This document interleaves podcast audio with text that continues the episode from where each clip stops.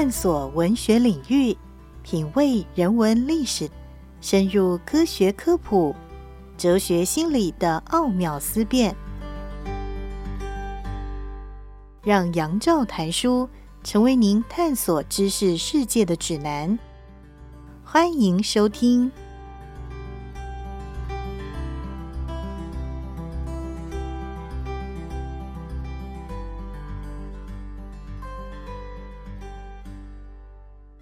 各位听众朋友，大家好，欢迎收听杨照谈书。本节目台北广播电台 FM 九三点一，每个星期一到星期五晚上九点为大家播出。我是杨照，在今天的节目当中要为大家介绍的，这是八级文化的新书，作者是刘宗坤，书名叫做《为幸福而生》。刘宗坤有比较特别的背景。他是山东济南人，曾经就读于中国的北京大学，获得了哲学博士学位，出版了《原罪与正义》等著作，另外还有《政治的概念》《政治的神学》等，这是他的翻译作品。他离开了中国之后，去到了美国。他从哲学转而去研习法律，取得了法律博士的学位，并且得到了美国伊利诺州和德州的律师执照。他已经执业了二十年，所以他有机会透过大量案件来了解美国的法律、美国的社会和美国的历史。所以这本书就是累积了刘宗坤他长期在美国和美国法律有这样特殊关系所得到的经验和知识。所以在秩序里面，刘宗坤也就是说，这本书是要讲述小人物在美国法律秩序当中追求幸福的故事。或者可以说，这是一部依据美国法院案例书写的小人物生活史。纵观一个半世纪，无数细节碎片映照出时代变迁。有人称之为进步，有人称之为衰败。小人物的幸福和不幸，苟且和反抗，安逸和挣扎，就在大人物高谈阔论的进步或者是衰败当中，一如既往地按生活世界的日常逻辑延伸展开，追求幸福。在英文里面，那是 pursuit of happiness，这是一份权利。这种平等权利是美国的建国承诺，写在独立宣言当中。V.S. Naipaul 称之为观念之美，认为它是现代文明价值的核心。在书里面，另外有一段特别展开来说，那就是认为追求幸福跨越了宗教、种族和文化的界限。追求幸福是人们习以为常的说法，觉得理所当然，因此也容易被曲解。不过，V.S. Naipaul 特别强调，这是现代文明的核心价值。他说，这种文明之所以对远近无数人充满了吸引力，核心在于追求幸福的观念。这是一个富有弹性的观念，适合所有的人。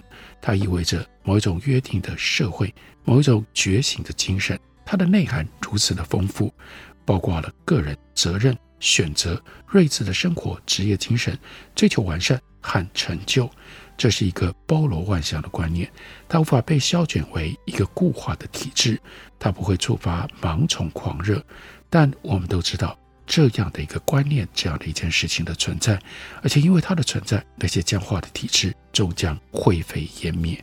这是 V.S. Naipaul 所说的。刘宗坤接着就说。传统社会当中，制度和习俗把人分为三六九等，追求幸福是一种按高低贵贱、远近亲疏分配的特权，自上而下层层打折扣。十八世纪下半叶，追求幸福和平等自由的启蒙运动观念一起，就变成了革命时代的理想。在美国革命当中，一七七六年签署的独立宣言，把追求幸福作为人人与生俱来的权利。在法国的革命当中，一七九三年颁布的宪法将公共幸福当作是社会的目标。不过，任何观念和政治事件之间都存在着极其复杂的关系。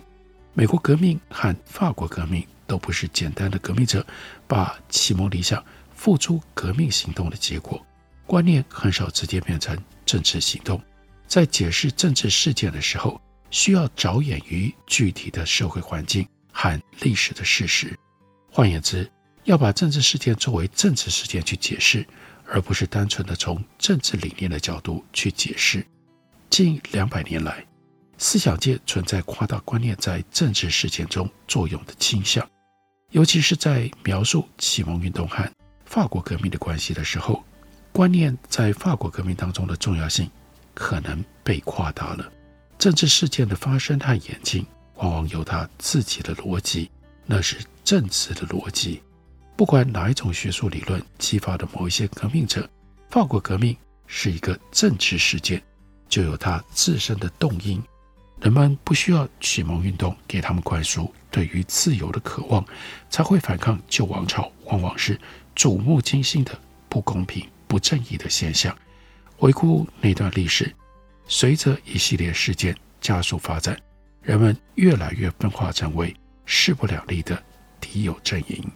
这本书要谈的是法律，而且是法律落实在日常生活的意义上，在这个层次上。美国的历史大致是迂回曲折地实现了追求幸福这样一个建国承诺的过程，体现在法律跟司法当中，也就是追求幸福必不可少的一些基本权利，从白人有产男性逐渐扩展到其他社会阶层，包括了女性、少数族裔这些传统上的弱势群体。这些权利主要包括法律的平等保护、选举投票、自由婚恋。女性堕胎、儿童入学、母语教育等等，追求幸福的观念，无论多么样的美好，必须透成肉身，具体化在可以操作的法律当中，才有现实的意义，体现在法院判决当中，才得到了生命力。所以，法院的判决跟档案，对于我们去了解美国这个国家的构成，更进一步的，它的平等权利理想极为重要。这是我们认知美国历史关键的专业记录，每个案件都是真实人物演绎的活生生时代故事，向社会的一面面棱镜折射出当时的法律、政治、人心、习俗、冲突、潜规则、时代思潮、生活状况等等。判决书当中所表述的事实，大多经过双方律师的职业筛选和陪审团的尝试过滤。虽然不是百分之百无误，但一般要比学者书写的历史更可靠，更少理论家的个人喜好、宗教或者是政治的偏见，也更接近普通人的生活现实。很多案件本身就是精彩的故事，有一些令人心酸，有一些令人唏嘘，有一些令人愤怒。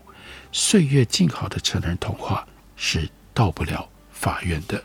所以这本书以法院作为它最重要的背景环境，而在铺陈美国法律对于社会介入的时候，有一项关键的主题出现在这本书好几章不同的地方，那就是种族歧视。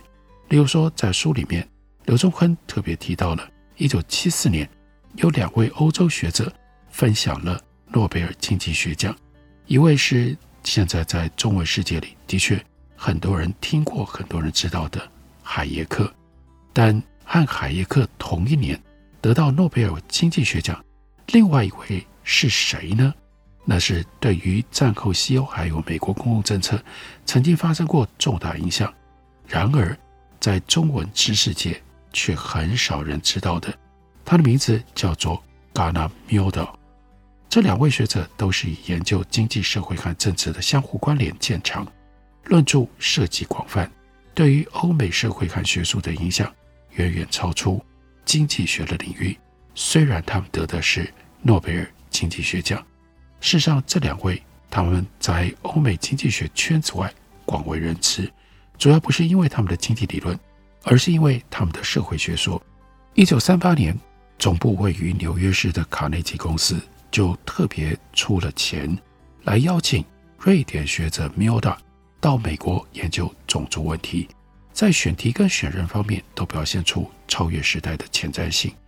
当时美国内战只是在一八六五年结束，到这个时候已经结束很久了，但美国南北在制度习俗和经济发展等方面差异巨大，南方实行种族隔离政策。随着传统农业社会不断的工业化，种族问题越来越尖锐。政界、学界和商界很多有识之士都意识到了，南方的种族隔离问题已经到了不得不解决的时候了。但是要如何解决？如何透过学术研究和实地考察提出政策的建议？又要如何避免因为政治跟文化偏见而阻碍研究成果被广泛接受呢？处理这一系列相当敏感的问题，需要很高的智慧。当时卡内基公司的决策者具备有这种条件、这种智慧。为什么要找一位外国人来主持这项研究呢？卡内基公司的董事会主席凯培尔，他曾经专门做出了解释：美国并不缺少对这个课题深感兴趣的政治学者，他们已经潜心研究多年。但是近百年来，这个问题一直牵动人们的神经。明智的做法应该是要找一个不被过往结论和传统态度影响的新人。出于这种考虑，我们决定引进一位课题负责人。因为情绪因素既影响白人，也影响黑人，我们就把目标锁定在那些知识和学术水准高，但又没有帝国主义背景或者是传统的国家，以免减损美国黑人对这项研究在完全中立性和结论合法性方面的信心。显然，瑞士和斯堪的纳维亚国家是最符合这些限定条件的。最终，卡纳米奥达博士就入选了。米奥达他如何看待这样的一个任务？他对于种族问题的研究又对美国产生过什么样的冲击影响呢？我们休息一会儿，等我回来继续聊。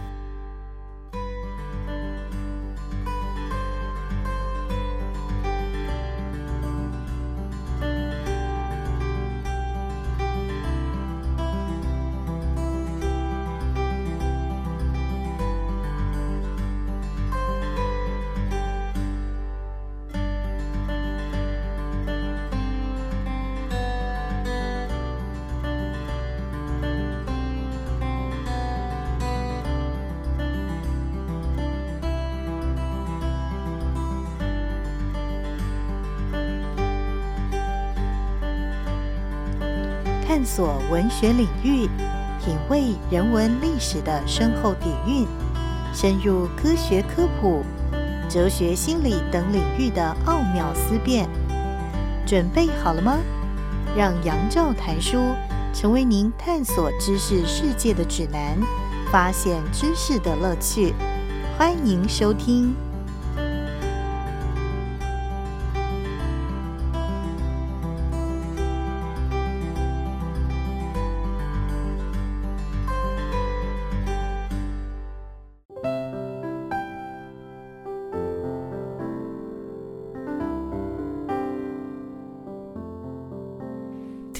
台北的声音，拥有颗热情的心，有爱与梦想的电台，台北广播 FM 九三点一。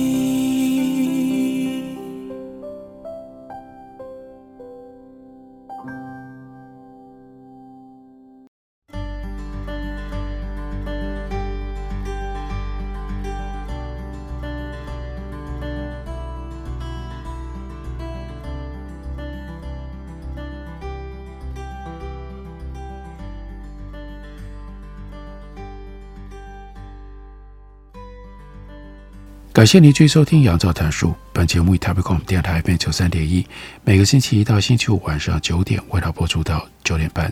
今天为大家介绍的这是八旗文化的新书，书名是《为幸福而生》，作者是刘宗坤。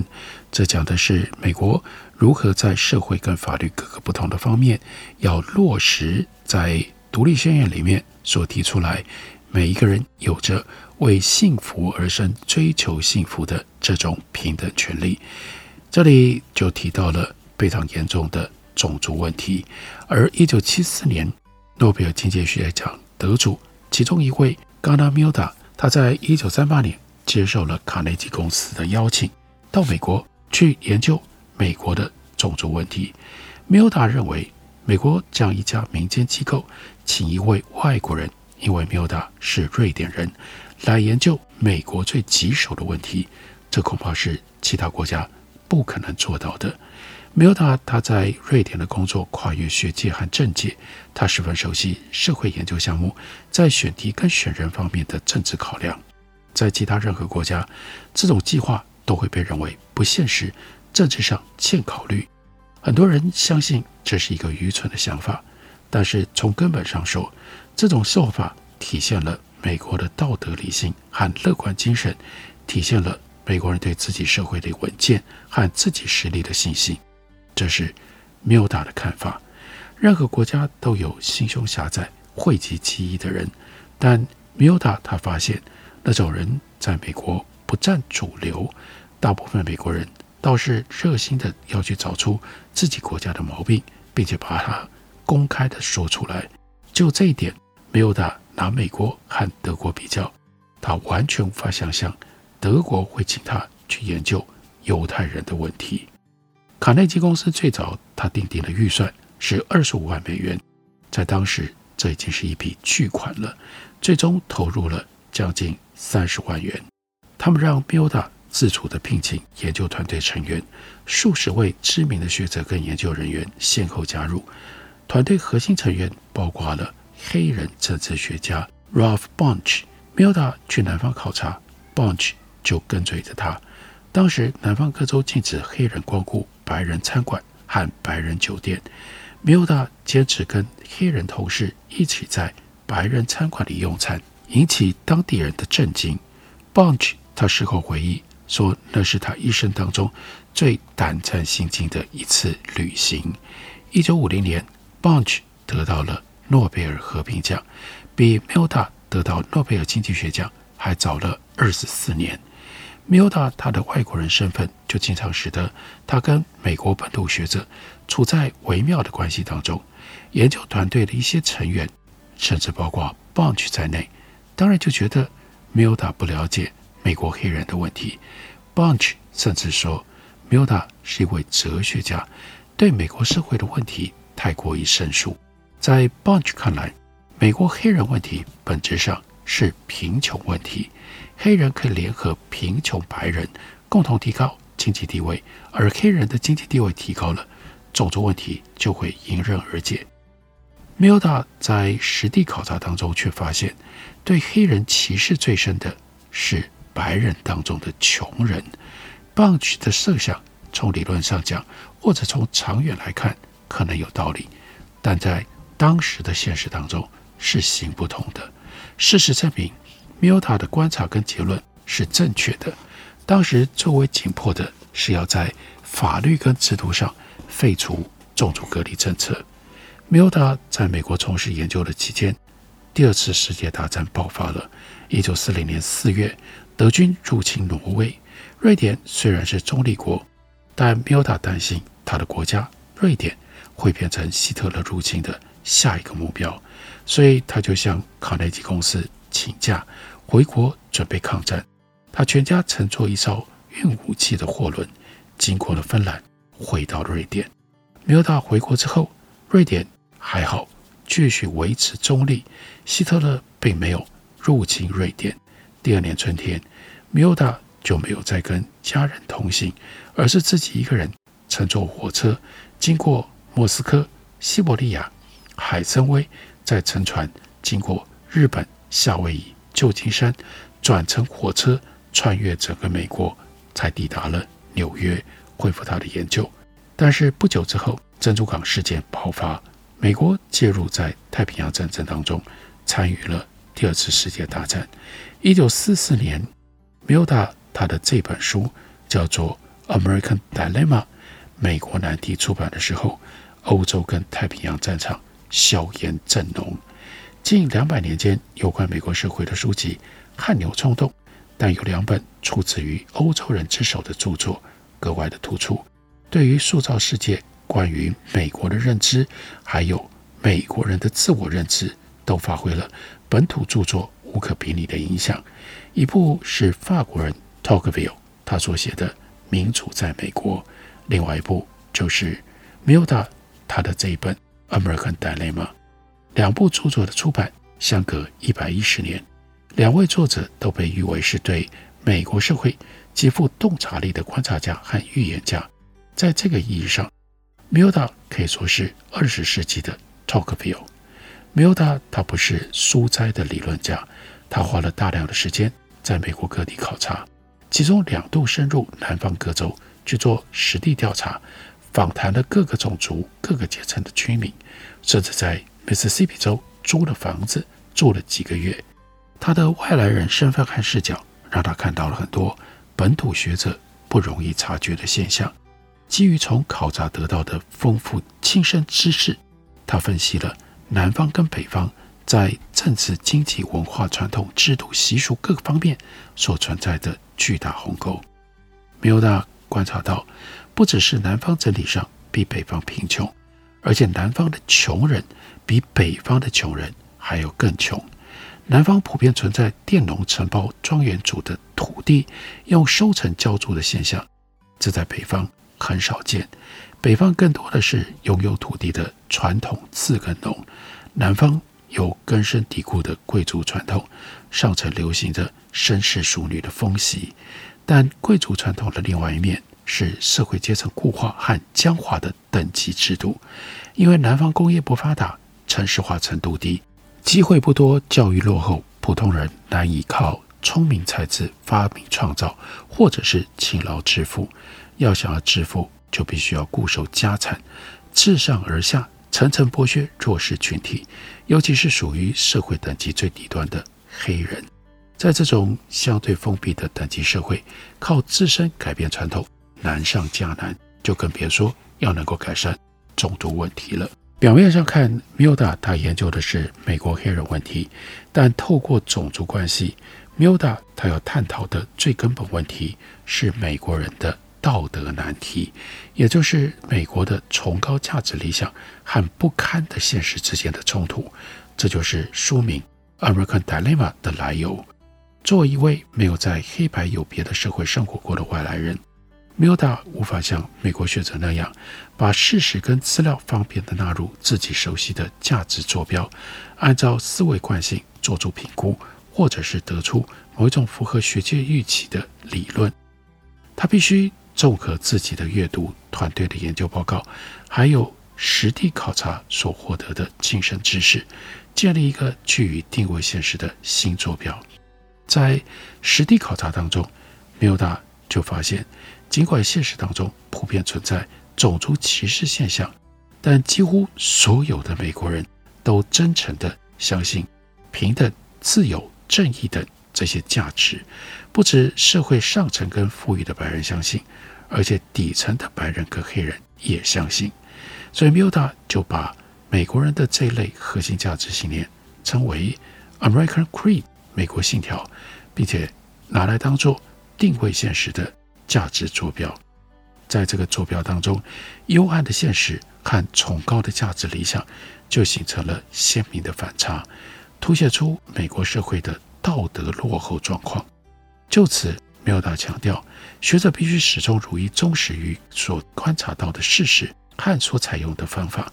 对学者来讲，著作永远是宿命，他个人的控制微不足道，必须把自己交到事实。专业标准和采取的基本方法手中，事实往往令人不愉快。